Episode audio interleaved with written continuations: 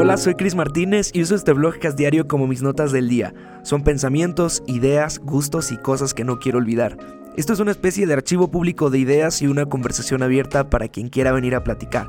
Hoy es miércoles 9 de diciembre del año 2020 y estoy grabando este podcast tempranito en la mañana para iniciar el día. Em, tuve un, momento eh, de esos que sales bien temprano, apenas te, despiertas. Eh, me hice un tecito, me salí un rato al jardín a, pensar y a meditar y dije, creo que voy a grabar el podcast temprano. Eh, pues, por ahí estuve leyendo algunas cosas que, te voy a compartir en este podcast eh, y dije, creo que, creo que va a estar bien el mood de, de mañana. Así que, bueno, el día de ayer te platico que tuve un live en Instagram con un amigo que se llama Anton, que tiene un blog que se llama Renovadamente. Y hablábamos acerca de esta...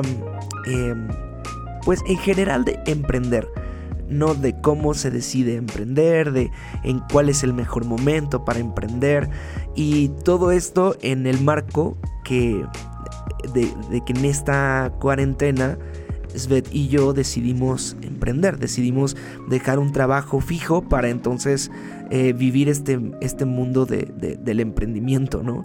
Eh, tenemos una agencia digital que si bien tiene ya más de dos años funcionando, nunca habíamos estado 100% eh, dedicándonos a eso o más bien dándole el, tiempo, el esfuerzo, toda, invirtiendo todos tus recursos para que sea funcional. Lo habíamos, lo habíamos tenido en una, en, en una onda muy como, como de, sí, no lo principal de nuestra vida. Y entonces decidimos hacerlo durante esta temporada de, cuarentena y platicábamos con Anton acerca de eso, de cuál era el mejor momento para hacerlo, que muchas veces deseamos, tipo como... Eh, deseamos hacer, tomar algún tipo de decisiones como esta, de mm, dejar un poco la seguridad, por así ponerlo, entre comillas, vivir eh, esa dosis de incertidumbre que te trae una, una decisión de esta categoría y cómo fue que la hicimos y así. Y si bien llevamos poquito tiempo, porque la, la cuarentena no es como que lleva años, ¿no? Sí hemos experimentado muchas cosas y me pareció muy interesante retomar la conversación en este podcast porque creo que por ahí hay varias personas que están escuchando que pudieran sentirse en un estado, eh, ¿cómo lo digo? Estático o pasivo de su vida, en donde si bien no quieres emprender, aunque algunos sí, eh, están simplemente, te sientes como estancado, estancada, como si te estuvieras deteniendo, como si tu vida no estuviera avanzando y no estuvieras intentando algo nuevo, te sientes ciclado, estás pensando que de pronto te gustaría lanzar todo por la borda y volver a empezar o eh, lanzar, no sé, algún, algún negocio o comenzar una, una nueva actividad en tu vida, estudiar algo nuevo, no sé, todas esas cosas que a veces están encapsuladas en un futuro ideal, no sabemos cómo traerlas a, nuestro, a nuestra realidad, a nuestro presente. Eh, justo de eso quiero hablar el día de hoy. Así que eh, para esto me voy a apoyar en el libro que estoy leyendo que se llama La Semana Laboral de Cuatro Horas. Y voy a leerte algunas de las cosas que, que estoy, eh, que leí esta mañana, como te dije, que tienen que ver con justa, eh, eh, específicamente con estas preguntas que te puedes hacer a la hora de, de sentirte inquieto o inquieta por hacer algo diferente en tu vida. Y te, lo, y te lo voy a leer literal. Si te inquieta pensar en dar el salto o simplemente lo estás posponiendo por miedo a lo desconocido, aquí tienes el antídoto, dice el autor. Anota las respuestas y recuerda que pensar mucho no será tan fructífero ni tan prolífico como, como ah, sencillamente vomitarlo todo sobre el papel. Escribe de corrido y no revises lo escrito. Buscamos cantidad, no calidad. Detente unos minutos en cada pregunta. Y te voy a leer las preguntas, son 3, 4, 5, 6, 7 preguntas. ¿Estás listo? ¿Lista? Vale. Define claramente tu peor pesadilla, lo más terrible que podría pasar si hicieras lo que estás pensando. Una de las cosas, ah, ahora, ahora me salgo tantito del texto y te platico, que, lo, que algo que le comentaba ayer a Anton, justo antes de leer esto por la mañana me pareció curioso que él me decía, bueno, ¿cómo fue su plan? ¿Cómo es que eh, ejecutaron una, una decisión como esta, ¿no? De eh, de dejar un trabajo fijo, de lanzarse hacia el futuro con un tanto de incertidumbre en medio de toda esta onda del COVID, en donde mm, a lo mejor personas están buscando tener un trabajo, no dejarlo. Y yo le decía esto a Anton, a veces me daba más miedo ya no intentar algo que, que, o sea, ya no le tenía miedo a intentar, le tenía miedo a quedarme así nada más. Eso, es lo que estaba pasando conmigo. Y le dije, entonces ya me ganó el miedo de decir, ¿y qué tal si me estoy perdiendo de algo que pudiéramos hacer?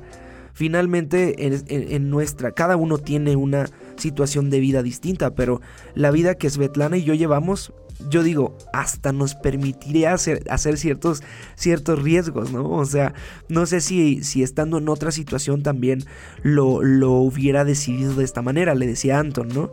Y algo que le dije fue que una cosa que determinó mucho el, hecho de que nosotros diéramos pasos hacia eso es preguntarnos qué es lo peor que nos podría pasar y hacer una especie de presupuesto súper pesimista, normal y optimista.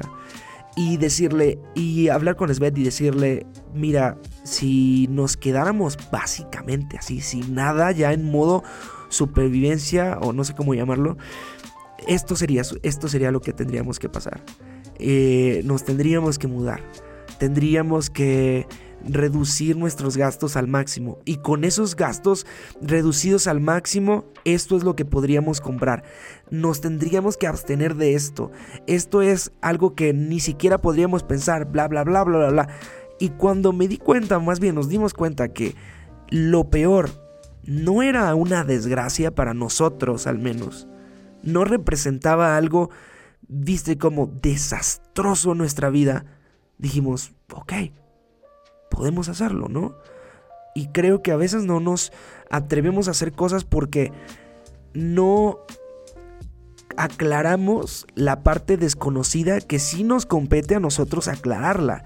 Es decir, ¿qué pasa si, si, si reduzco mi presupuesto al 50%? Ah, entonces puedo vivir esto y esto. ¿Cuánto tiempo? No, pues me, yo podría aguantar seis meses así, o, tres, o dos meses. Ah, bueno, pero si me va bien y hago tal, ¿cuál es este panorama? O sea, como que vayas aclarando el mapa que a ti te, que, está en tus manos, te va a dar una perspectiva súper amplia de tus decisiones. Entonces dice, eh, dice el, el autor, ¿Qué dudas, miedos y qué pasaría si te surgen cuando piensas en hacer los grandes cambios que puedes o necesitas hacer? Imagínatelos hasta en el más ínfimo detalle. ¿Te morirías? ¿Qué gravedad tendrían las consecuencias permanentes si las hubiera en una escala del 1 al 10? ¿Serían, ¿Serían permanentes? ¿Qué probabilidad crees que hay de, ver, de que de verdad ocurran? Esto referente a la primera pregunta. Y vamos a la segunda. ¿Qué medidas podrías tomar para reparar los daños causados o enderezar las, cosas aunque fuesen efectos temporales? Acuérdate que estas preguntas tienen que ver con eh, valorar hacer cosas nuevas en tu vida, atreverte a, cambiar de vida, literal, a través de tus decisiones. Eh, dice el autor, es muy posible que sea más fácil de lo que te imaginas. ¿Cómo podrás volver a dominar la situación? Te voy a repetir la segunda pregunta. ¿Qué medidas podrías tomar para reparar los daños causados o enderezar las cosas, aunque fuese con efectos temporales? Cuando estás como queriendo cambiar de, situación, una de las cosas también a tomar en cuenta es, bueno, y si, y si no funciona, bueno, ¿cómo volvemos? ¿Cómo nos echamos para atrás? ¿Cómo, cómo echamos una reversa y, y, recuperamos una vez más ese sentido de control? ¿Vale? Número 3, la pregunta número 3 cuáles serían los resultados o beneficios, tanto temporales como permanentes, de lo que es más probable que ocurra. Y continúa diciendo, ahora tienes claro cuál sería esa pesadilla hecha realidad. ¿Cuáles serían los resultados más probables o claramente positivos, tanto interiores como confianza en ti mismo, autoestima, como exteriores? ¿Qué repercusiones tendrían estas consecuencias más probables en una escala del 1 al 10? ¿Qué probabilidad tienes de conseguir resultados moderadamente buenos? ¿Hay gente menos inteligente que tú que haya conseguido hacer esto antes? Me parece muy, muy buena esta pregunta. Hay personas que, son menos inteligentes que tú, que haya conseguido hacer eso antes. A veces creo que sobreestimamos la, la, digamos como la, vida de los demás. Sobreestimamos el hecho de que gente haya, haya decidido tomar decisiones fuertes en su vida. Porque decimos, no, siempre el, el, el, ¿cómo dicen? Siempre el jardín del frente se ve más verde. Algo así dicen, ¿no? Y decimos, no, es que él viste, esa familia tiene dinero, o esta, ellos son eh, así con un espíritu aventurero, o son gente que no les interesa si se quedan sin comer, no sé, no sé que hayas pensado en algún momento que al ver a alguien que se ha atrevido a hacer algo fuerte, o un cambio de vida, o, siempre, siempre justificamos esos, esos esfuerzos, ¿no?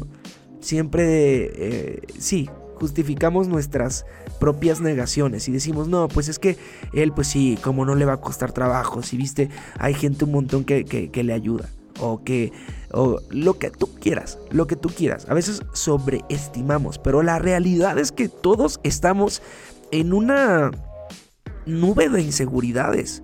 Hasta las personas que más te puedes, eh, que, que menos te puedes imaginar que son inseguras, oye, batallan con el hecho de decidir lo que están haciendo, de mantener este, ese estilo de vida, de no, no nos podemos imaginar. Y no estoy diciendo que ahora todos somos una bola de quebrados y así, pero en cierto sentido no podemos pensar que la vida nos ha quitado muchas ventajas y que por eso que otros que otras personas sí pudieran tener y que por eso no no no podemos avanzar creo que todos nos encontramos en una misma atmósfera y en una misma posibilidad también.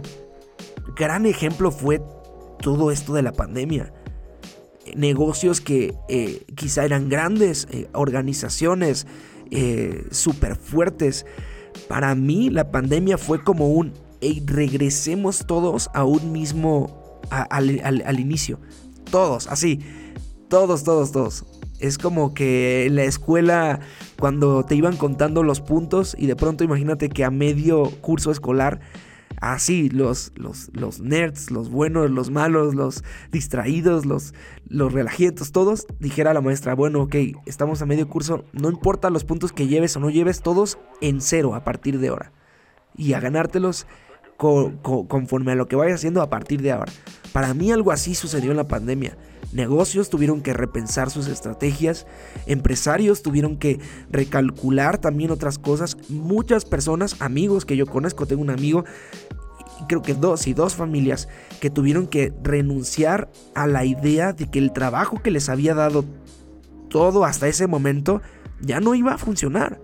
Porque tenía que ver obviamente con el tema súper social, de eventos, de hacer aquí allá. Y dijeron, a ver, hay que cambiar de rumbo. Y esos, eh, esas personas que se adaptaron temprano, el día de hoy están, en el caso de ellos, testimonio real, me dijo, estoy haciendo cuatro veces más, estoy produciendo cuatro veces más de lo que, de lo que producía con mi propio negocio.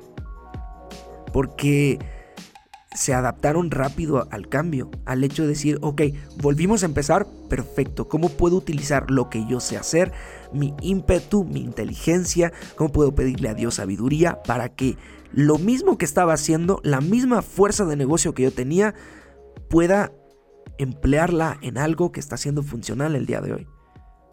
Interesante. Vamos con la cuarta pregunta.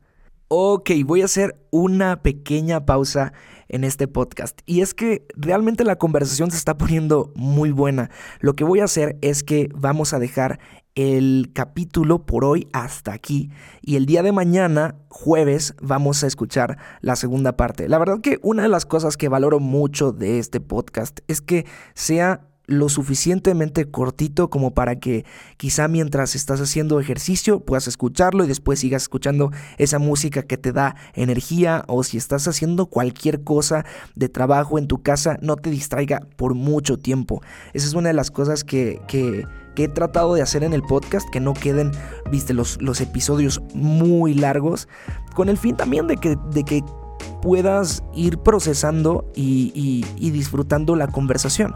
Entonces, vamos a escuchar el día de mañana la segunda parte de este podcast que se llama ¿Te sientes estancado?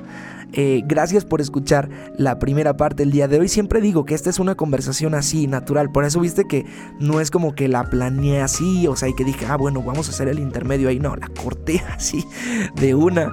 Pero bueno, la idea es que mañana vamos a continuar escuchando este podcast. Recuerda que siempre puedes compartirlo, puedes, ah, no sé, invitar a un amigo, a una amiga que escuche lo que estamos aquí conversando.